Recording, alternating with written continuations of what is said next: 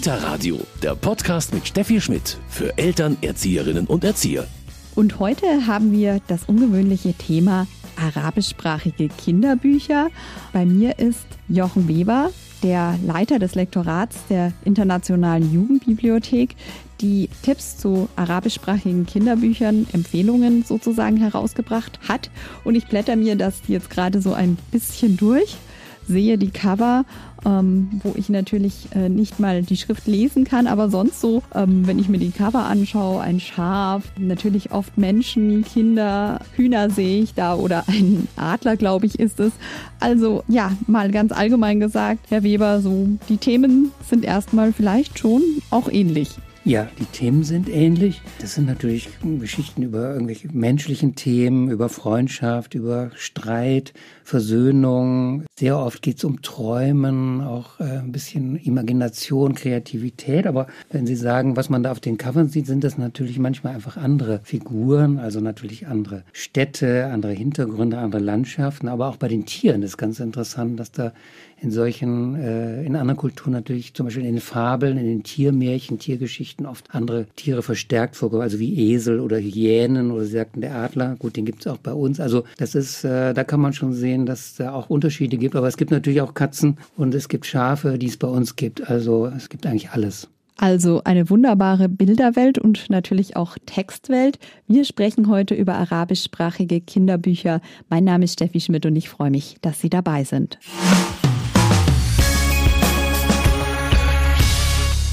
Das Kita-Radio heute mit einem ja vielleicht für uns etwas ungewöhnlichen Thema. Es geht um arabischsprachige Kinderbücher. Bei mir ist Jochen Weber, er ist Leiter des Lektorats der IJB, der Internationalen Jugendbibliothek, die ja in München sitzt. Grüße Sie, Herr Weber. Ja, grüß Gott. Herr Weber, arabischsprachige Kinderbücher, das klingt erstmal ja ähm, vielleicht ein bisschen ungewöhnlich, das Thema. Aber die Idee oder der Bedarf ist einfach auch entstanden, nachdem wir ja immer mehr Menschen haben, die aus dem Nahen Osten kommen, die aus ja, Nordafrika kommen, da vielleicht einen genaueren Blick drauf zu werfen, oder?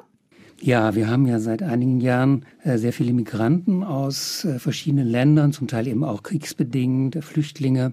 Und wir in der Internationalen Jugendbibliothek mit unserer äh, vielsprachigen Sammlung haben dann einfach mal geschaut, was gibt es auch für Angebote, was gibt es für Bücher für Kinder und Jugendliche, die diese Sprachen sprechen und äh, haben dann festgestellt, dass wir selber wenig hatten und dass das Angebot hier im Land einfach sehr, sehr gering ist. Also es gibt äh, weder in Bibliotheken noch in Buchhandlungen eigentlich arabischsprachige Bücher. Und das war für uns der Anlass, dieses Projekt zu starten. Ja, wie startet man dann so ein Projekt? Also klar, man muss sich die Literatur anschauen. Sie sagen, es gibt wenig in Deutschland. Man muss erst mal rankommen.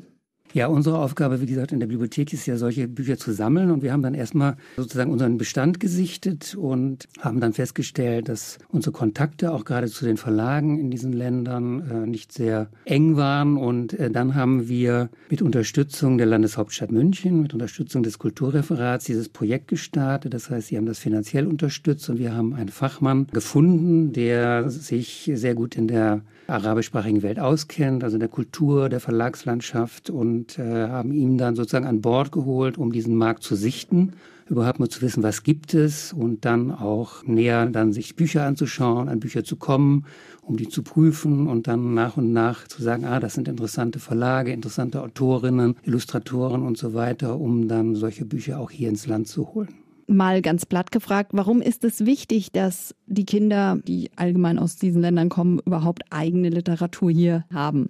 Ja, auf der einen Seite sagen wir natürlich, die sollen sich dann hier einleben, die sollen sich hier zu Hause fühlen und natürlich auch die deutsche Sprache erlernen, wenn sie sie nicht schon können. Aber auf der anderen Seite sind äh, gerade bei diesem Problem, das wir hatten ab 2015, wusste man ja gar nicht genau, wie lange würden sie bleiben, würden sie hier bleiben, ja. vielleicht sogar auch irgendwann wieder zurückgehen. Das kann man ja alles nicht wissen. Und deswegen ist es für uns wichtig oder überhaupt generell wichtig, dass man sozusagen solche Brücken auch in die eigene Sprache behält oder auch sich dessen vergewissern kann, was in der eigenen Kultur, was da erzählt wird, was für Geschichten, was für Mythen, was für Kinderbücher es da gibt. Also dass man nicht nur die neue Kultur kennenlernt anhand von Büchern, Bildern und so weiter, sondern eben auch sozusagen zwei Standbeine hat. Und das ist ja auch sehr bereichernd. Wie ging es Ihnen und Ihren Kollegen und Kolleginnen jetzt, wenn Sie die Bücher angeschaut haben? Ist man da überrascht, was es für Themen sind? Oder kann man auch sagen, ja, klar, die Menschen, die Kinder fasziniert da ähnliches wie bei uns? Ja, dazu muss ich sagen, also ich habe dieses Projekt äh, geleitet und koordiniert, aber äh, Dr. Asad Hamoto, der das sozusagen für uns dann in die Hand genommen hat, der ist selber äh, kurdischer Syrer, lebt schon lange hier in München, äh, ist sehr versiert und er konnte dann die Bücher natürlich auch wirklich lesen, während wir in der Bibliothek sie natürlich anschauen konnten und natürlich durch seine Berichte dann diese Bücher kennenlernten. Mm, ja, es war einerseits überraschend, andererseits auch nicht.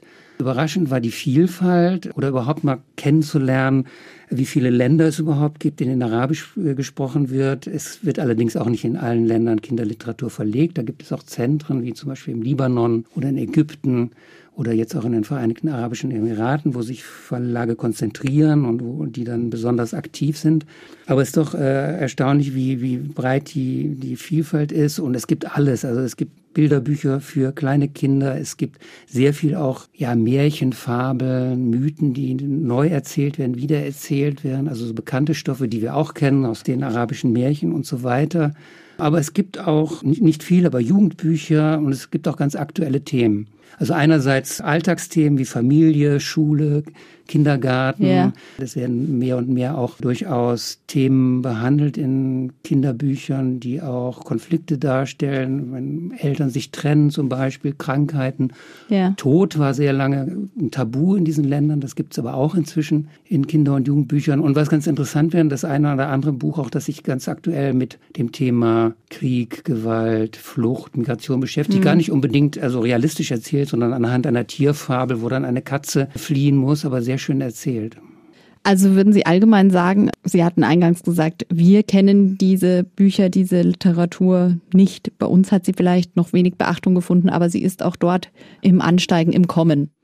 Ja, man muss dazu sagen, die Kinder- und Jugendliteratur in den arabischsprachigen Ländern hat keine lange Tradition. Also nicht so wie bei uns oder ja. in anderen europäischen Ländern, Nordamerika oder Japan, sondern das ist noch relativ jung und man kann sagen, vielleicht erst in den letzten 20 Jahren ist das wirklich viel stärker geworden, haben sich neue Verlage gegründet, die internationalen Kontakte dieser Verlage sind auch verstärkt worden, so dass man jetzt, dass das auch so eine Entwicklung ist. Die ist jetzt ein bisschen eingebremst worden durch die politischen und wirtschaftlichen Verhältnisse der letzten Jahre, gerade im Libanon, das in der großen Krise ist, also wirtschaftlich jetzt noch dieser schreckliche Unfall, das, das betrifft unmittelbar ja. auch Verlage. Also die, aber es ist ähm, auffallend, dass sich da einfach mehr tut und äh, gerade zum Beispiel in so Bereichen wie Bilderbuch, das gab es da gar nicht. Und jetzt findet man wunderbare Bilderbücher mit Hardcover, also eigentlich so wie bei uns. Da gibt es so große Annäherungen. Es gibt auch große Buchmessen in Dubai, in Ägypten. Also die arabischen Länder oder arabischsprachigen Länder, gerade im Nahen Osten, orientieren sich auch viel nach Asien, also nach Ost Ostasien, was wir hier so gar nicht auf dem Schirm haben, ehrlich gesagt. Herr Weber, Sie haben schon ein bisschen erzählt, wie der Hergang war, warum auch das Ihnen so wichtig war, die arabischsprachige Kinderliteratur ein bisschen genauer anzuschauen. Herausgekommen sind jetzt drei Empfehlungsbroschüren so über die Jahre. Ja, also unser Ziel äh, war ja einerseits sozusagen den, den Markt zu sichten, zu sehen, was es dort gibt, um überhaupt äh, davon einen Eindruck zu bekommen und unser eigentliches Ziel war natürlich, ja, unsere eigene Sammlung äh, zu erweitern, aber vor allem auch sozusagen diese Bücher zugänglich zu machen. Das ist nicht einfach, muss man sagen, weil diese Bücher nicht so einfach im Buchladen hier zu erwerben sind. Also es gibt leider wenige Buchhandlungen in Deutschland, wo man solche Bücher bestellen kann. Das dauert dann oft sehr lange. So war unser Ziel auch vor allen Dingen äh, Hilfestellung oder Orientierung für Bibliotheken zu geben, also öffentliche Bibliotheken, Schulbibliotheken, Fahrbibliotheken auch, die ja oft ähm, wenig Mittel haben oder nur kleine Budgets, aber dann doch ganz gezielt solche fremdsprachigen Bücher oder Bücher in anderen Sprachen auch zu erwerben, um wenigstens ein kleines Angebot zu haben. Und da sind natürlich solche Empfehlungsbroschüren, wo man sagen kann, so diese Bücher, die können wir guten Gewissens empfehlen, die sind sehr äh, vielfältig, aber man wird auf jeden Fall etwas finden. Das war unser Ziel. Und deswegen haben wir diese Broschüren entwickelt und in jeder dieser Broschüren, die sie eben 2018, 2019 und jetzt nochmal Corona-bedingt erst 2021 erschienen sind, jeweils 40 Bücher aus diesen Ländern äh, vorgestellt werden mit äh, kurzen Beschreibungen dann, also kleinen, ja, also Mini-Rezensionen, die Buchcover sind abgebildet, natürlich die äh, bibliografischen Daten, das Lesealter, Schlagwörter, also was die Themen sind, also so klassische Empfehlungsbroschüren.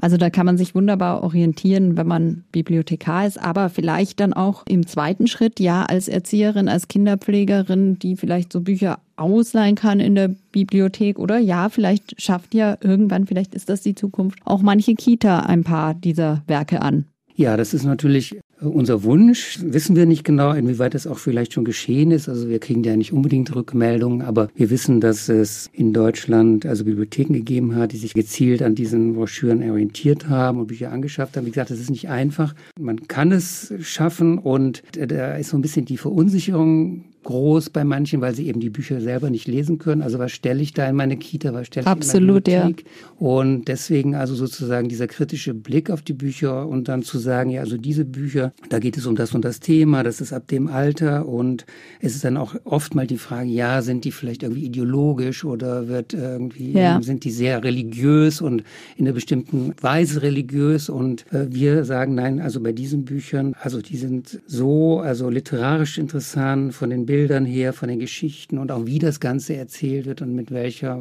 ich sage jetzt mal, Botschaft das rüberkommt, so dass man weiß, wenn ich dieses Buch kaufe, lese, meinen Kindern gebe oder anderen Kindern gebe, dann kann ich das guten Gewissens tun, auch wenn ich das selber gar nicht machen kann. Und dann ist es natürlich oft so, dass die Bücher dann gar nicht durch die Erzieherinnen, Kinderpflegerinnen oder äh, Lehrkräfte äh, vermittelt werden, weil sie sie nicht lesen können. Aber dann, man kann ja auch Eltern oder Familienangehörige mit einbinden und dann auch so Lesestunden machen. Und die finden das natürlich oft großartig, wenn sie dann Bücher in ihrer Sprache finden. Und gerade Kinder finden das oft großartig, wenn sie ihren Altersgenossinnen und Genossen sozusagen demonstrieren können, oh, diese Sprache kann ich, ich, ich kann das lesen, ich kann das verstehen. Das ist ja auch so ähm, für das Selbstwertgefühl von Kindern oft sehr wichtig, dass ja, ah, ich kann nicht nur eine Sprache, ich kann auch eine andere und ähm, das, das äh, sind alles Dinge, die man da beachten kann. Also Sie haben zwei ganz wichtige Dinge schon angesprochen. Die Erziehungspartnerschaft, dass man auch Eltern in die Kita, in die Schule holt. Das ist ja immer ganz wichtig und auch Ziel des Bildungsplans und das Selbstwertgefühl, diese Identität der Kinder stärken. Auf jeden Fall auch ganz, ganz wichtig. Gibt's denn mittlerweile auch schon ein paar Bücher übersetzt oder das ist wahrscheinlich noch echt äh, die Rarität? Ja, das ist der weitere Punkt oder das weitere Ziel oder ja der Wunsch unseres Projekts gewesen. Wir sind natürlich keine Literaturagentur und das ist nicht äh, unsere Kernaufgabe, äh, Bücher zu vermitteln an Verlage. Aber wir machen ja auch andere Empfehlungsbroschüren, bringen jedes Jahr einmal eine große Empfehlungsbroschüre mit Büchern in ganz vielen Sprachen heraus. Die White Ravens kommt jetzt im Oktober wieder. Aber das ist natürlich unser Ziel gewesen und wir haben auch Verlage kontaktiert und Verlage haben sich auch interessiert und äh, es gibt durchaus Interesse bei Verlagen, aber sie sind oft oft zögerlich, weil sie äh, sagen, ja, das ist ganz wichtig, das ist interessant, würden wir gerne machen, aber manchmal sagen sie dann auch, naja, wir wissen dann doch nicht, ob wir das Buch verkaufen werden und da spielen natürlich ökonomische Gründe eine Rolle, was man verstehen muss. Es gab schon ein paar Kinderbücher aus dem arabischsprachigen Raum, die ins Deutsche übersetzt worden sind. Das sind vor allem sehr kleine Nischenverlage, die sich das ganz konkret ja. zum Ziel gesetzt haben. Also ich sage mal Edition Orient zum Beispiel oder der bekannte Verlag Baobab Books in, in Basel oder jetzt eben, das ist ganz schön, also gar nicht unbedingt durch unser Projekt oder parallel dazu, ähm, hier beim Susanna Rieder Verlag in München ist das Buch Der Schriftsteller und die Katze erschienen, also Übersetzung eines äh, Buches aus Ägypten, beziehungsweise eines ägyptischen Autors und Illustrators, der auch bei uns zu Gast war. Ein sehr schönes Buch, vielleicht nicht für Kita, sondern für etwas ältere Kinder, aber wir hoffen, dass das so die ersten Bausteine oder ersten Anfänge sind, dass vielleicht auch andere Verlage nachziehen. Aber das sind sehr dicke Bretter, die man da bohren muss und das betrifft nicht nur den arabischsprachigen Raum. Sie haben gerade schon einen guten Einblick gegeben, Herr Weber, was für Themen es da gibt, haben auch gesagt, man erlebt Überraschungen, aber auch natürlich die Themen, die wir auch kennen. In Ihren drei Broschüren zu arabischsprachigen Kinderbüchern kann man das alles wunderbar nachlesen, kann sich Anregungen holen zu Büchern, die ja wir hm, größtenteils natürlich nicht verstehen, aber vielleicht einfach ein bisschen Anregung brauchen. Ja, Sie haben gesagt, der Markt ist da sehr am Wachsen. Also das wird vielleicht dann, auch wenn Sie jetzt, glaube ich, gesagt haben, Abschlussbroschüre nicht die letzte sein, oder? Ja, dieses Projekt, ähm, das wie gesagt von der Landeshauptstadt München gefördert wurde, das äh, lief über drei Jahre, beziehungsweise jetzt mhm. vier Jahre Corona-bedingt wurde es nochmal verlängert, weil wir größte Schwierigkeiten hatten, auch an Bücher zu kommen. Die lagerten zum Teil im Libanon ein, konnten nicht verschickt werden. Ja. Das war auch sehr spannend zum Teil, wie überhaupt diese ganzen Kanäle liefen. Und äh, das ist jetzt abgeschlossen mit dieser dritten Broschüre. Und wir haben ja drumherum auch einige Veranstaltungen gemacht, haben eine große Ausstellung gemacht mit Illustrationen Illustrationen von acht Illustratorinnen und Illustratoren aus verschiedenen Ländern, sehr bekannte Namen. Die war bei uns zu sehen, ist jetzt gerade in Berlin zu sehen. Und also es sind verschiedene Sachen entstanden. Wir haben auch ein paar Dinge übersetzen lassen für Veranstaltungen bei uns, damit man sie auch mal hören kann, diese Geschichten. Und wir werden natürlich am Ball bleiben und ähm, werden das jetzt auch versuchen, so kontinuierlich weiterzuarbeiten, aber natürlich nicht mit dieser Konzentration oder dieser Intensität, die wir da jetzt äh, drei Jahre lang dran gewesen sind. Aber wie gesagt, unsere Bibliothek sammelt äh, Kinder- und Jugendbücher in allen Sprachen. Dazu gehören eben auch die arabischsprachigen Bücher. Und wir werden jetzt einfach versuchen, da so eine gewisse Stetigkeit reinzubringen, an die Bücher zu kommen, um dann unsere Sammlung, die ja einerseits ein Archiv ist, aber andererseits eben auch eine öffentliche Bibliothek, wo man die Bücher ausleiht, ausleihen kann. Also diese Bücher, von denen ich jetzt sprach, kann man bei uns ausleihen. Im Übrigen auch in der Münchner Stadtbibliothek, die hat sich an dem Projekt beteiligt und hat Exemplare mit äh, mhm. angeschafft, sodass man die auch in der Kinderbibliothek im Gastteil, die ja gerade umgezogen ist, aber auch in den Stadtteilbibliotheken finden kann. Also wenn man dort fragt, findet man auch dort arabischsprachige Bücher und bei uns in der Kinderbibliothek, in der Ausleihbibliothek auch.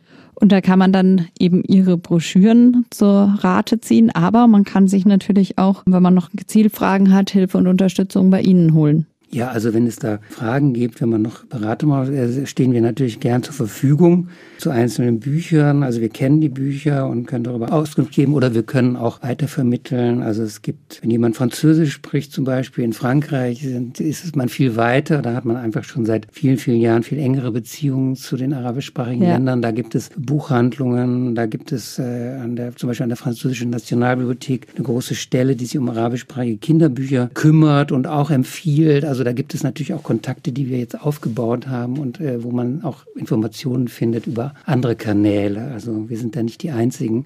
Sehr schön. Herr Weber, haben Sie selbst ein Lieblingsbilderbuch aus diesem Raum?